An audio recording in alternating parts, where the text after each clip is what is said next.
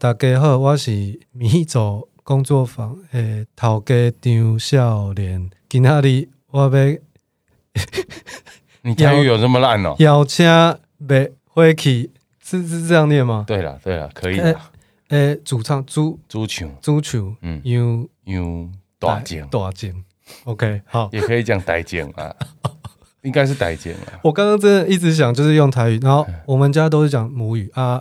等一下会聊到这个，就是说我生平的遗憾之一的话，其实你们家母语是台语啊？哎，你怎么？我就台北台北人，我爸妈跟我讲，全部切换成国语哦，真的？对。而我补充一下，今天邀请的是灭火器乐团主唱杨大正。嗯、大正，你好，大家好，大家好。我跟大正合作的话是高雄大空袭的主题曲《一九四五》，对，两年前。然后这首歌到目前的话，好像已经超过两百五十万的阅览人次了。对，这首歌其实还。好像还蛮受欢迎的哦。对，那那时候也是掏心掏肺、用血用泪做的，对，所以我印象很深。其实像桌游圈的话，当时试出这个企划的时候，其实同业，包含我自己也会觉得说，我真的要自我实现，要到这样吗？因为在那之前的话，其实像台北大公喜，嗯，我那时候的确也找闪灵合作，嗯，但那时候就是用一个商业授权的方式，他一首旧歌，对，就是木城武德店，对，来做合作啊。高雄大公喜的话。一方面，我妈妈是高雄人，嗯，一方面的话是高雄，可能大家不是很知道，就是高雄，它在日治时代二战的时候被轰炸的是最严重的，嗯，基于这些心情，我其实就会想说啊，这个地方我就要用我半个家乡，我要用更更大的努力去去做，嗯，所以才用这个心情那时候去找找你，嗯，对啊，我记得我们那时候在在做这首歌的时候，其实一开始。没有什么方向或是灵感，你有印象吗？有啊，对我那时候，但我真的觉得你头脑很好。你记不记得我在写《无名英雄》专辑的时候，我还有找你帮我很多忙。有有有对，可是我觉得那也是你的，我我觉得我觉得痛调很很重要了。我还记得那时候，嗯、因为那时候还没有经历，那时候韩流还没有开始。二零一八年上半年、嗯、还没还没，所以我们那时候的话，我一开始好像比较天真啊，我就我就想说啊，你要不要写一首对高雄的感情还是什么的？嗯、我记得你那时候会说啊，啊是要。还是要做一首竞选歌曲嘛？对，但是我其实要的也不是竞选歌曲。对，但是我们那时候团队在开会的时候，一度就是有静默，就是不知道说，哎、欸，那那这样到底要干嘛？所以后来谈了一两个小时，我想说，哎、欸，那可能要再集思广益一下。嗯，结果后来我就离开的时候，我。哎，突然想到我们的人物设定，有一个音乐家，嗯，那这个音乐家他没有什么自信，嗯、他觉得他在战争中他只会拉小提琴，嗯，那他唯一的梦想就是为他喜欢的人写一首歌，嗯，我那时候印象超深，那时候已经就是大家在收东西了，但你眼睛就亮了，嗯，对，就是就是你就跟我说，哎，这个东西你有中，你有一些画面，因为你的歌，嗯，都是要有视角的，对啊，对，没错。对，要要先有画面，然后因为其实我做音乐都有点用做影像的逻辑在看待，嗯嗯，可是画面感啊、色调啊，然后所以所以其实对我来说，写歌最重要是要找到观点，也就是敬畏，摄影机要放哪里。真的，因为我我常常问一些我的朋友，就是说他听歌会先会比较听旋律还是歌词？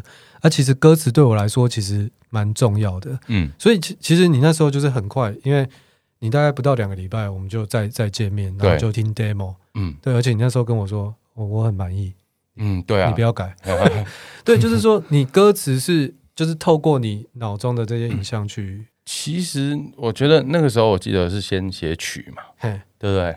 然后然后我在家里写的时候，我就其实我写歌但还是都乱弹的，嗯，然后。就随便写歌是这样子，比如说现在要有一个什么感觉，我就会随便下一个节奏，嗯，然后走一些和弦，然后在和弦之上长一些旋律，这样子。所以我那天先写曲的时候，其实我是在家里喝酒，哎，嗯，我们现在也在喝酒。对，我在家里喝酒，然后我就吉他拿起来，我就很自然的把那个前奏那个口哨，嗯。就就它就自然的流了出来，那口哨超多人喜欢的。哎呀，然后我自己弄完以后，我觉得，哎，这个有哦，这个、嗯、这个有像那个刚被炸完以后，然后那个眼镜破掉，脸黑黑的，嗯，然后从那个防空洞爬出来，然后看外面，然后看着那个海岸线，然后就是说靠北怎么会？对，所以你有画面，会有那种感觉，所以这就是一开始的起头啦。那起头，我觉得这东西有道，然后就可以再发展下去。嗯，那有些时候写歌是，但其实写歌对我来说很容易，因为毕竟做二十年了嘛。可是要写到有感觉很难，真的很难。其实真的很荣幸，因为这首歌后来其实你有写一些那种商业合作案，嗯，那但是就是说商业合作案就是可以带进你本人的专辑里面。那其实我那时候就是就是真的蛮高兴的，因为你那时候有说你这一张新专辑的话，其实是一个台湾近代的一个缩影。对啊，因为其实好讲到无名英雄，其实我那时候。真的是每天都很肮脏，为什么？每天电视打开都是韩国语啊，真的很很肮脏，而且你会觉得说，妈的，最好是这样乱搞啦。可是你不觉得这些负能量有时候可以激发一些创作的灵感吗？然后我就觉得说，干最好是这样乱搞，就是就是韩流，它竟然竟然来势汹汹到已经呈现到可能有点像是。台湾的主流价值观了，嗯，然后就会全身不舒服。就是，难道大家都是真的觉得发大财很重要嘛？然后重要到，呃，可以把这些前人们用生命、用用青春换来的台湾现在的自由跟民主，可以随便这样卖掉或践踏？嗯，让我觉得很气，然后所以就才会。想做《无名英雄》这张专辑，了解。对，那里面你有跟很多像林夕这些，我记得你那时候很开心，就是说，对啊对啊对啊，哎，这很屌。而且我我超喜欢方成基最后的那一个，就是最后有那个背景声势。对啊，对我觉得听到那边的话，就是整个 keep 那个 gable play 好。对，你知道，其实其实这些东西都是对我来说，它都是 idea 了。哈，对。然后有些时候，呃。音乐当然也是加入一些小巧思嘛，是。对它其实会加分很多，因为那那个会重，就是它就是不只是音乐本身，对啊，对它它会，然后它还有延伸的意涵嘛，对。对，我自己也觉得那个 idea 很棒，嗯，那比如说，我觉得现在你已经成军二十年，嗯，很多人会，因为我自己很很喜欢。对立价值的一些留言，嗯、那包含就是说，呃，比如说在选前，或者是你得奖，嗯、因为今年的话就也是得到金曲奖嘛。哎、欸，我们再回来一九四五一下。好，我刚刚只有讲到曲，后来我们是不是就我就跟你说，我写了一个我很喜欢的曲，然后对对，我要开始写歌词，可是我还不确定歌词怎么写。嘿，然后你记不记得我我们就约了来我们办公室玩。高雄大空袭哦，对，听众朋友，就是米走在做事的时候是真的很认真。我们希望就是可以跟合作对象的话去共感，所以可以的话，我们都希望大家可以玩玩我们的游戏，然后有感觉。然后我觉得，哎，那个桌游是谁设计的？那个小邓。所以有一些，嗯、呃，就是桌游的设计师在台湾有很多嘛。桌游设计师可以用桌游设计师当正职的，可能一双手吧。那真的很珍贵，哎。对。因为我自己在玩的时候，我觉得看他妈太强了，就是呃，一个游戏啊被创造出来啊，有规则，嗯、那那个规则一定会有 bug，嗯，然后经过很多的 debug，然后真的头脑要很清晰，然后要很有创意，然后我那时候玩的时候简直赞叹，谢谢。而且其实你知道那个时候玩。的时候，不管是地图也好，还是还是旗子，对，都不是完成品，对，都很粗糙，好像都是都是 Word 档的那种白纸，还是什么，完全没有美术，哎、欸，完全没有美术，嗯，嘿，啊，这样的状况哦，还可以玩到入戏，你就知道这个 这个这个游戏有多强，因为之前已经讲好说，可能这个歌可以往情歌走，对，对不对？就已经定掉了，然后，所以我选的角色就是小提琴家，对，对。我觉得你超适合。我靠，真的是玩到真的会入戏，就是每次飞机炸完呐、啊，然后就会很心急，想要想要到爱人身边。嗯，对，就就真的会会这样。然后我就觉得有有感觉，那大概就可以写歌词。所以后来真的玩完桌游，歌词好像没有一两天就写完了。那么快？对啊，一天吧。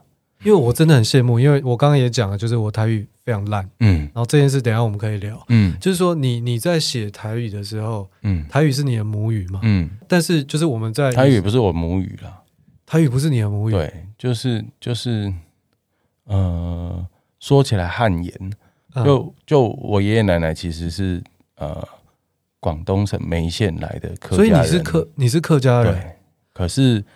我的成长过程当中啊，就跟你遇到一样的问题，就是、嗯、就是他们不会跟我讲客家话，然后呃，也都是用用华语模式在跟我、嗯、跟我讲话，一直到我国中吧，那个时候，其实我觉得小学以前你不太会有什么母语意识，或者是说，嗯，哎，身份认同问题，那你不会去想说我我是什么人，什么族。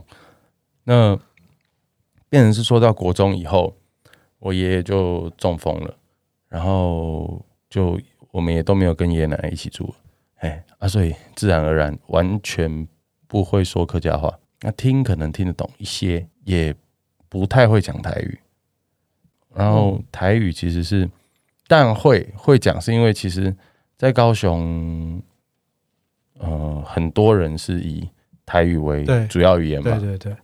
所以其实听到台语的几率很大，所以其实从小应该就算是听得懂，呃，那可能国中、高中会讲一些，也不是那么熟悉这个语言。是，是那反倒是可能是八岁以后，就因为喜欢听，因为喜欢上林强的歌，哦，然后那时候就就是很疯这个偶像，你知道吗？就是一直听他的歌，然后又看他演的电影，然后。你看他演的电影之外，我发现哇靠，台湾电影新浪潮那一批好猛哦！所以看完侯导，又看杨德昌，看杨德昌，接着那那那时候可能最红的导演是张作骥，嗯啊，就一直看这些东西，这样、嗯、那里面都有大量的台语。然后那时候有个认知，就是说觉得台语好有味道，而且这个语言的语感很美，所以所以我就觉得说啊，既然自己是做音乐的。嗯，也许我应该好好学习这个语言，然后让这个语言的美可以让更多人听见。我我真的第一次听到。那我分享一下我，我就是我爸妈，我爸是在地的在地那个台北人，可是他母语的话就是从小就讲台语。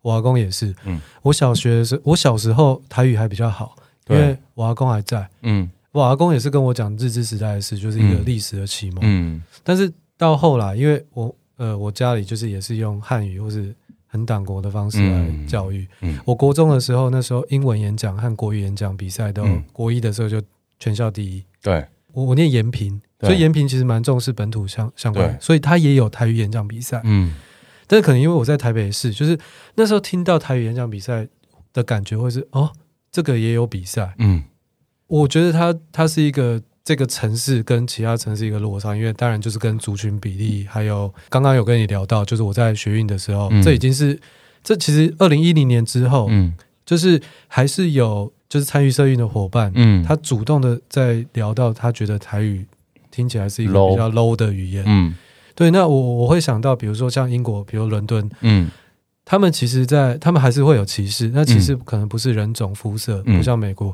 他们歧视的是语言的。比如说你是东伦敦腔，你不是牛津腔，嗯，对，或是女王讲的那种话，嗯，那对我来说，其实当时在学运的时候，嗯，就是他也只只不过五六年前，我听到他由衷的觉得台语是一个不入流的语言的时候，那、嗯、当然他有他的历史脉络或什么，嗯、可我震惊的是，哇，一个二十几岁、二十出头的年轻人，他是这样用这种，他真的完全不知道，嗯、那他过去的。比如说，或是他的父母辈，或者是他周遭的人，他是用什么样的生长的脉络到现在？其实我那时候会觉得，呃，有点、有点、有点震惊。嗯，对，对啊，所以其实我觉得我那时候心情上面也也是跟这个也有有点关系。嗯，比如说我成长的时候，其实呃那时候的社会氛围的确就是。啊，你看啊，演演电视电影里面坏人都讲台语，对，所以其实它是有系统的被打为低俗的一个语言。是，是可是当我意识到他其实不是这样的时候，你就会很想帮他平反嘛。真的，真的。所以那时候我开始写歌，嗯、呃，我觉得要写好的台语歌呢，势必要更常用这个语言，然后学习的更深入这样子。然后我那时候也觉得说，如果有一天，呃，我们的音乐是会被很多人听到的话，那我希望这些人可以因为呃我们的作品。而，对台语改观这样，因为那个时候很年轻嘛，很年轻，这表演台下都可能小猫两三只这样，嗯、所以这算是立下宏愿这样子。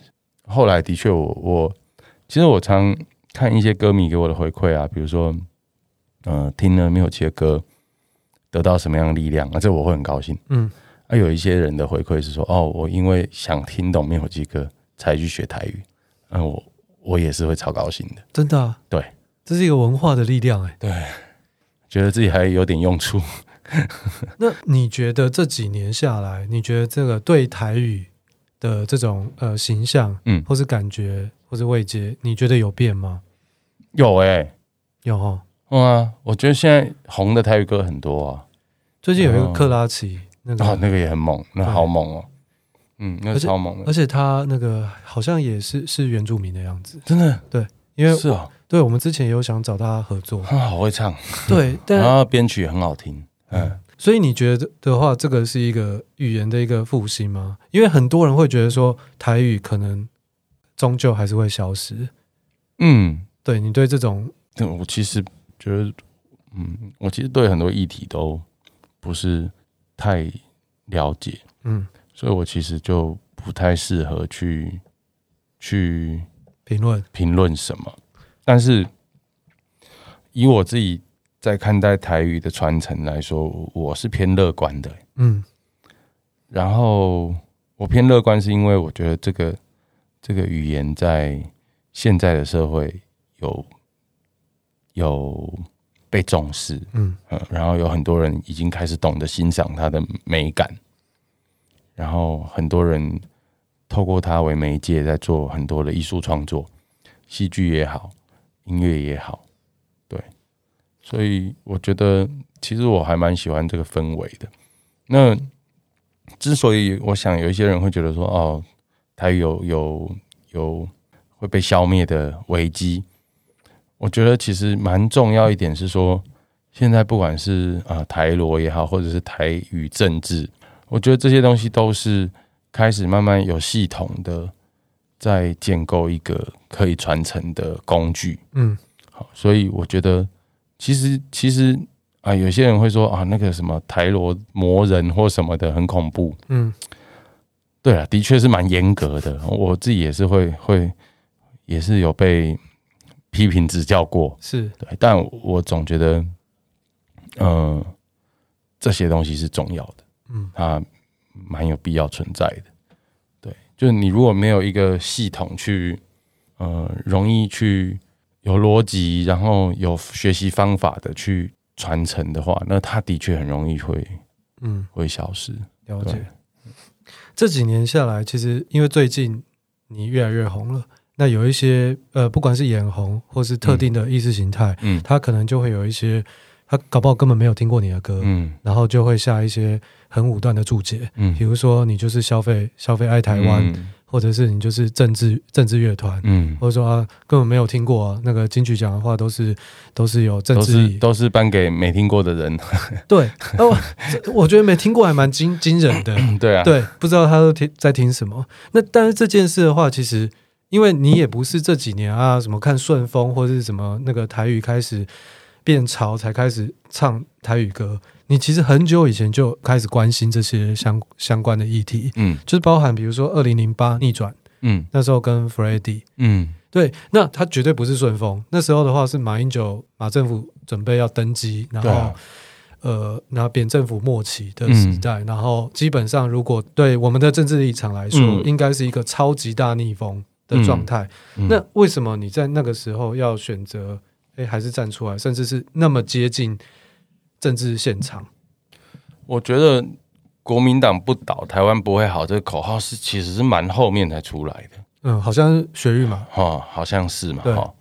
可是其实就就我自己的政治启蒙以来，我觉得中华民国的这个中间巨大谎言，还有还有国民党这样邪恶的存在，真的是一件很恐怖的事情。嗯、所以当我的政治启蒙呃让我觉醒以后，其实我我觉得不管要做什么事情，就很容易有一个原则，就是只要可以让国民党消失的事情，就是好事。那那时候不会担心说影响到你的呃，因为毕竟还是人还是要吃饭，嗯，然后会影响到你的商业演出或是未来嘛？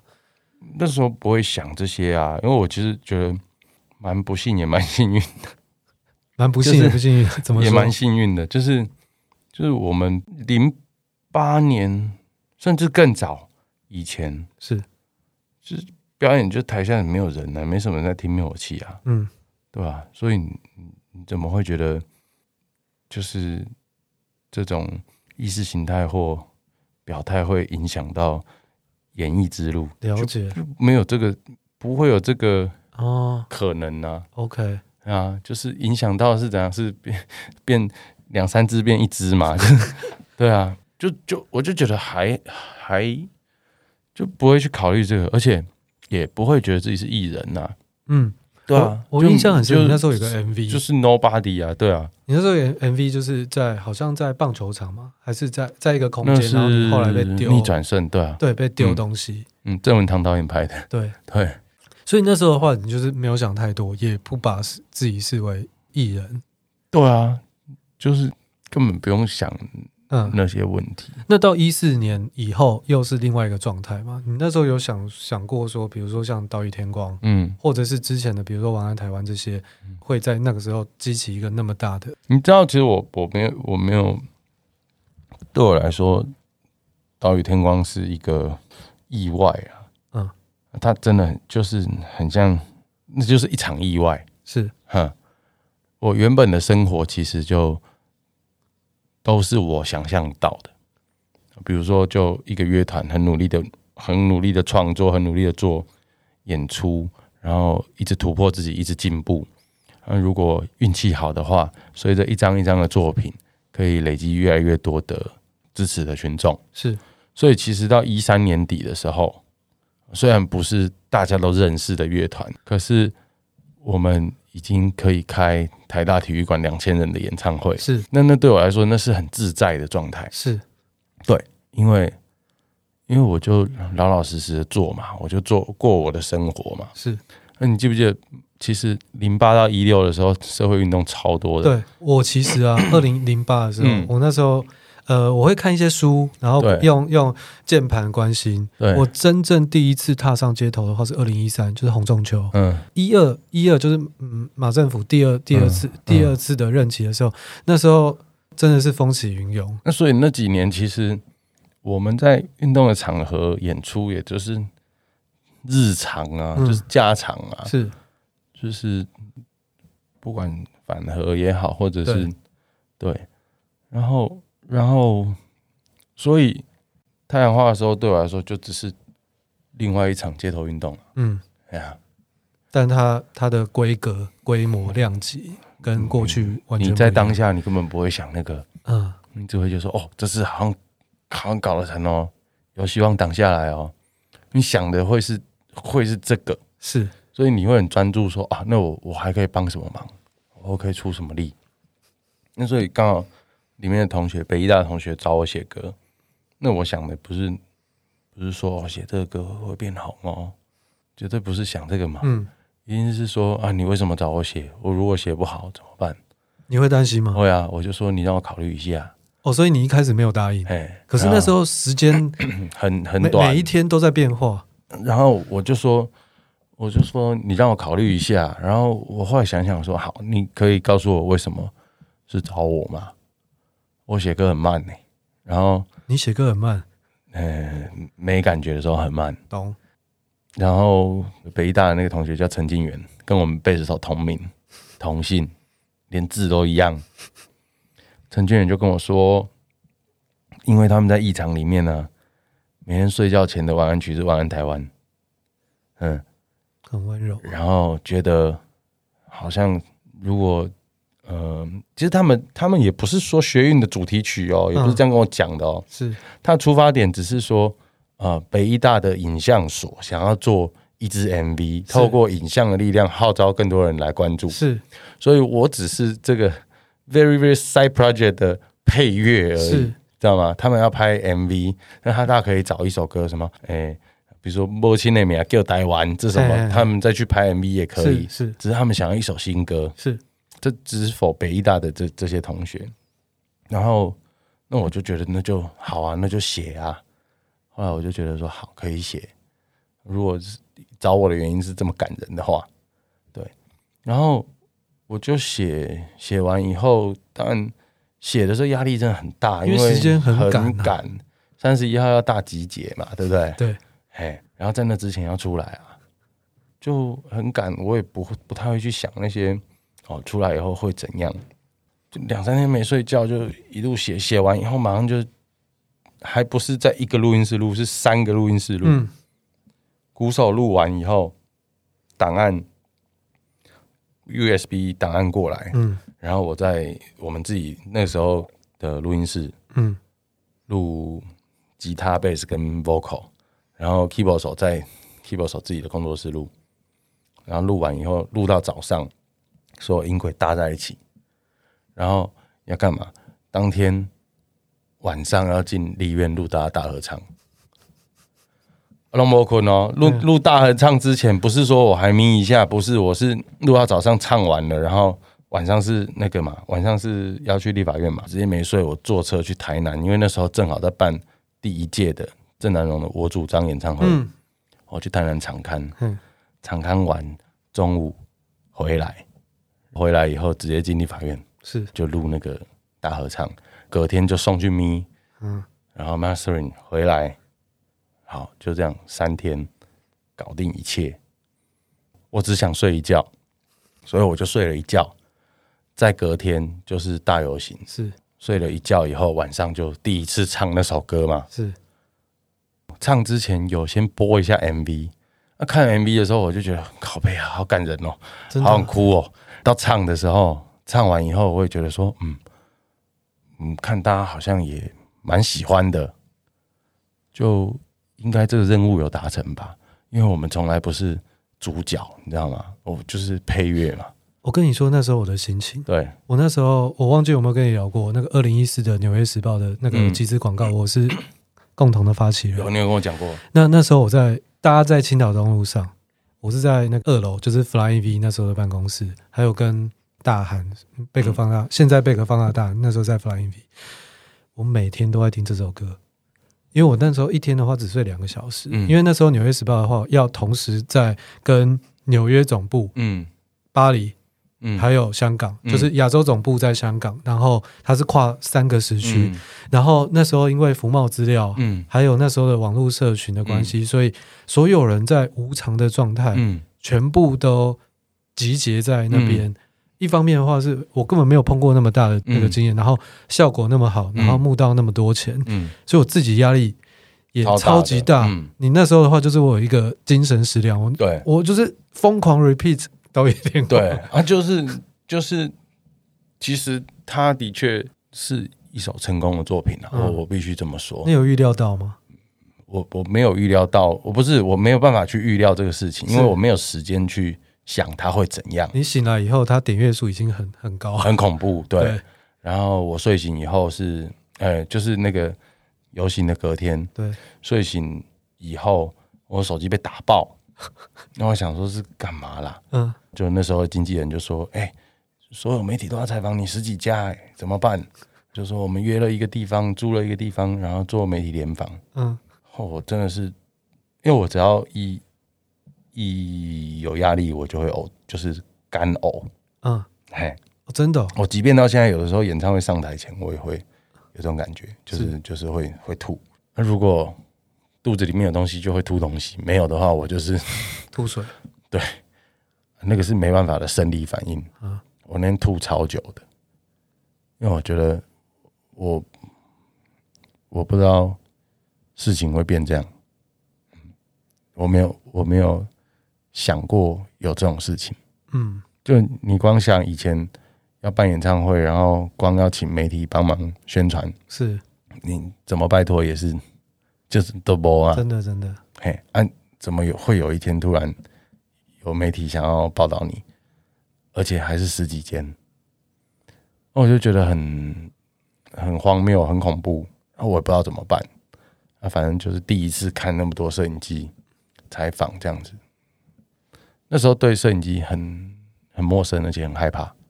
嘿，然后结束以后，我就跟团员说：“哎、欸，我觉得不太不太对，就是这次这样好像好像我用出代机啊，好像。”是不是发生什么事了？这样在不知不觉中，就是创造了一些，哎，就是说，是不是历史事件？是不是这就是爆红啊？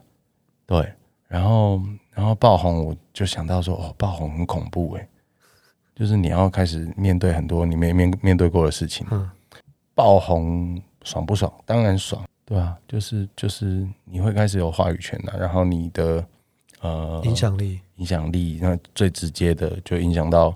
呃，售票啊，然后作品的贩售的销量啊，这很爽啊。可是也会相对的，就是有高潮就有低潮嘛。是，哎呀，就是潮水总会过去啊。是，所以那个时候就觉得说，嗯，好，我们也没有爆红过，所以现在要怎么办？讨论一下。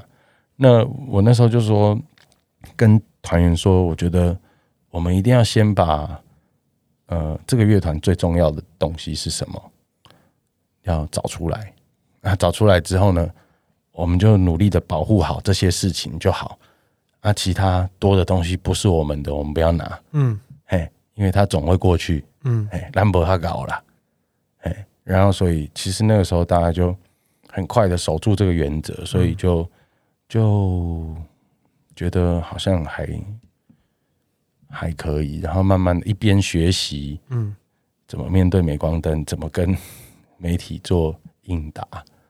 我听过一个你的小故事，我忘记是你跟我讲，还是二零一八年选前，嗯，那时候看起来就是整体的大事不妙，嗯，我跟你讲，二零一八选举那一天，我在台南测试高雄大空袭，我有一个粉丝迷走的铁粉，就是。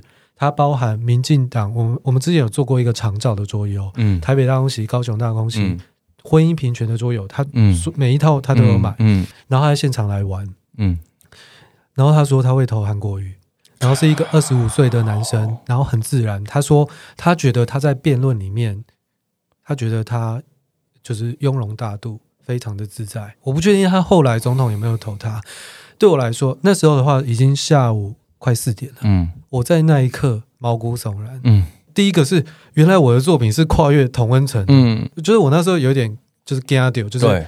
然后我那时候的同事说我我好像快要跟他吵起来，嗯、我也不是吵起来，只是我非常震惊，嗯，就是这件事，嗯，然后那一天晚上，因为隔天要去高雄市那个测试，嗯、那天晚上我就在高雄看开票，开票，对，然后就是一个傻眼，对，就是傻眼放空。那我听到的小故事是，好像你那时候应该，你应该有听到说啊，民调那些什么样的状态，然后你好像在一个饭局里面，好像喝醉喝醉了，嗯，然后你跟客人，就是你跟你跟餐厅的客人，好像就是想要就是跪下来说要拜托大家投给陈其迈，没有这件事吧？有吗？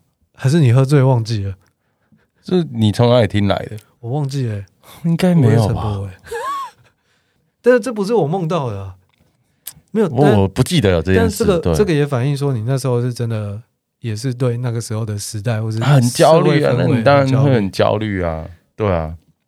那现在的话，就是过了这这这几年，嗯，我觉得社会或是价值的话，就是好像慢慢的开始有一些改变。你知道，其实我觉得，我其实有反省过，我自己在投票行为上，每次都做表态。这件事情，你有反省是不是好的？呃，你的粉丝或者是喜欢你的人，可能会觉得这是一个很真实的杨大正。我会这样觉得，是因为你看哦，其实可能是因为我们岛屿天光的时候，我们已经完成第十四年了。是啊，你做了十四年的一般人，怎么会在一件事情以后就变得就你不会变一个样啊，你一定骨子里还是觉得啊，我我的 正常生活，嗯，啊，正常生活的人是不是买公正的东书记干嘛是讲，哎，这个被邓偶像，嘿嘿，啊，就就是这样感觉嘛。那对我自己来说，我觉得啊，生活政治是生活里面很重要的一块，是，是。因为它影响到你接下来的生活方式，还有下一代。很简单的，比如说所谓生活方式，比如说啊，你投错了啊，那你就是要一直上街头啊，很累，那不是很好玩的事情。嗯，啊，我那时候就会觉得说，靠啊，你又你就投给韩国瑜。总统的时候，好像你如果要投给韩国语，那我不就每天又要每个礼拜又要 又要回到凯道？我也快四十岁了，对啊，所以我就会觉得说，那其实我觉得什么时候我会可能在政治表态比较收敛，可能是国民党倒了以后，嗯，就是如果都是本土的政权在相互做轮替。哎、欸，那也许我就会不表态了。懂？嗯，因为因为其实大家都有理想嘛，只是说啊、比如说啊，做事的能力好或不好，嗯，或是那个理想之间的些微差异，嗯。可是你不管谁当选，都不会伤害到台湾、嗯。那对我来说就是很简单，就是是那那，你知道吗？就是啊，比如说韩国瑜跟蔡英文，那我我有什么好不敢表态的？对啊，那那我知道很多人堵拦，我们说啊，这样就是就是就是亲绿啦，民进党养的乐团，哎，民进党没有付我钱呢，我偶尔去唱一场他的选举场，不过就是一般商演的价钱，我工作人员也要钱呐，是，对啊，然后再加上我还要背负着这些酸民的这些压力，这些会影响到你的情绪吗？嗯，以前会，那现在不会，可是那也是要够。我觉得算是够成熟了，嗯，因为其实比如说我啊讲金曲奖好了，为什么我觉得今年这一座金曲奖我真的很高兴，然后也很感动。我也在现场，因为我去年是进去奖评审，是。我知道那个评审过程有多公平，要拿到奖有多困难，我知道，而且全都是一些非常专业的人在。在评比音乐，所以我觉得这样的肯定对我来说真的很很重要，而且很感动，因为呃，他着实的证明了我们在音乐上面的成就，其实并不是跟这些政治因素完全是没有关系。那那这是对我来说，我自己心里面的的一种证明嘛。哎，对，但是但是讲完那个得奖感言以后，还是会被炮说啊，就是颜色对了，哦、对，哎，所以我自己也会知道说，哦，原来走这条路线，那可能我们的极限就是这样子。我说的极限就是说，哎，你也你也你也不要再去贪图说很受所有人欢迎啊，这些是很难，这是不可能哎，对，但是也没关系啊，已经有那么多人的支持我们，然后我们应该把继续把作品跟把。演出做好嘛，把公司做好，就用用更好的的一些内容来回报他们。那会不会有更多人喜欢？那其实也不用想了，因为现在这些人，我觉得很够了。你曾经向往过，或是去过中国商演吗？中国的话，其实我我零三年就去过了，零三年，十七年前。嗯，零三啊，零零三零三年底，然后然后。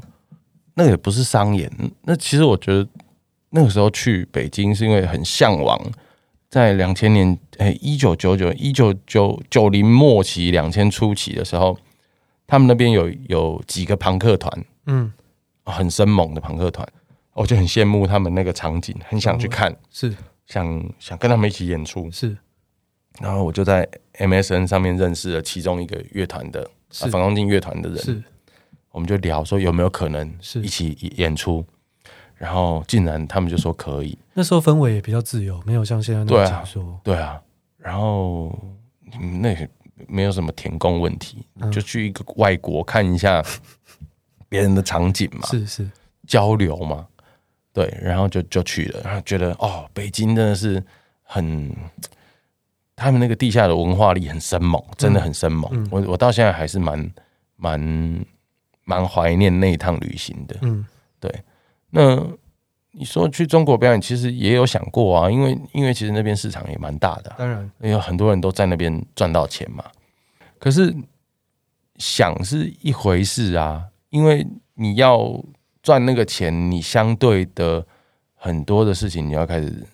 小心翼翼，或是要交换，躲这个躲那个，然后呃，自我审查阉割，嗯，那这个这个牺牲我要不要？其实我就是觉得我不要啊，我不要，那我就不要想这个事情了，大概是这样子。这是每个人的选择。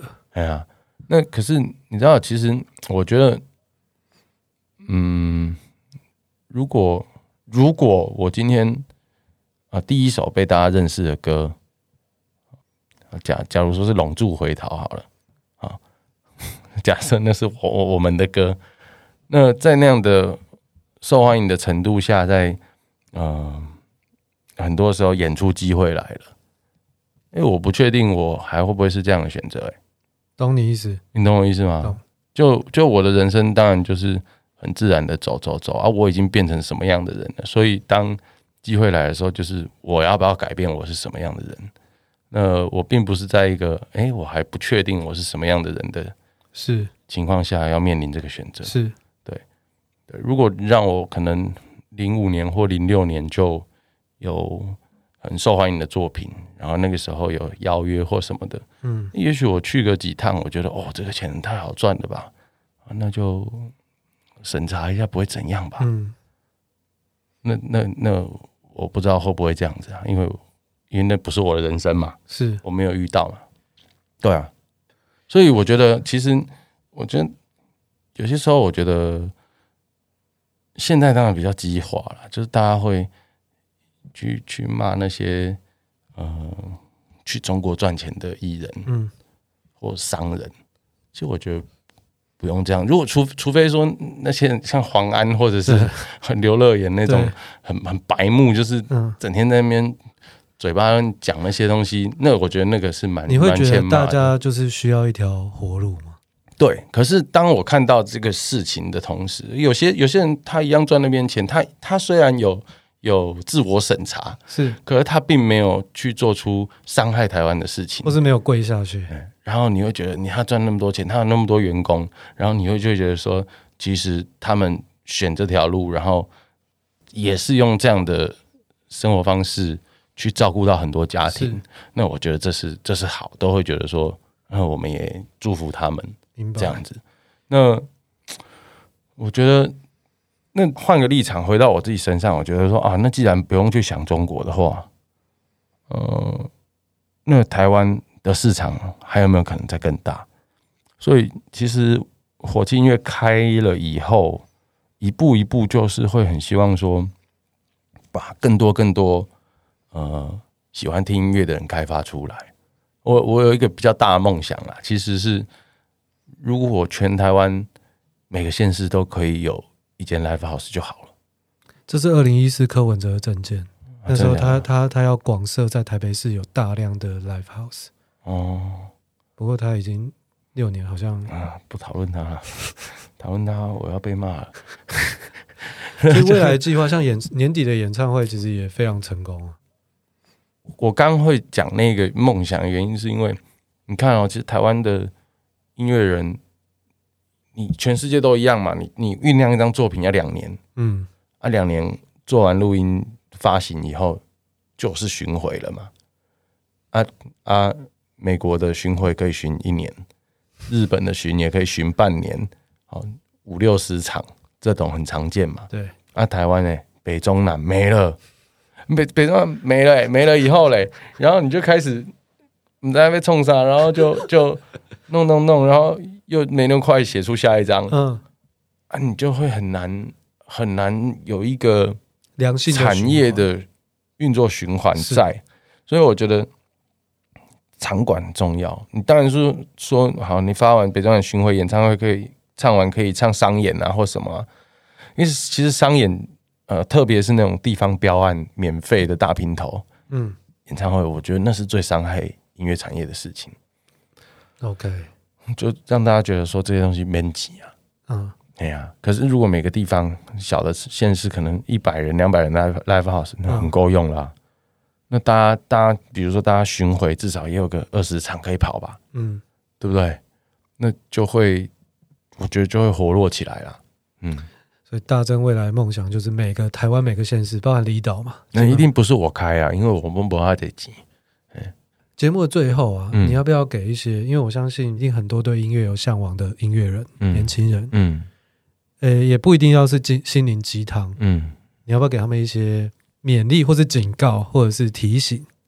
我觉得就是你喜欢你就去做嘛，那你要做就要要，除非除非你觉得就只是玩，那玩就是玩，玩就是玩的目标就是喝胜欢喜。那如果你你觉得你希望它变成你的工作的话，那你可能背后的观点就要稍微严肃一点，就是说啊，我要怎么进步？那我下一阶段的目标在哪里？那我必须克服哪些我现有的问题，才可以到那个目标？啊，那这这中间当然是困难重重。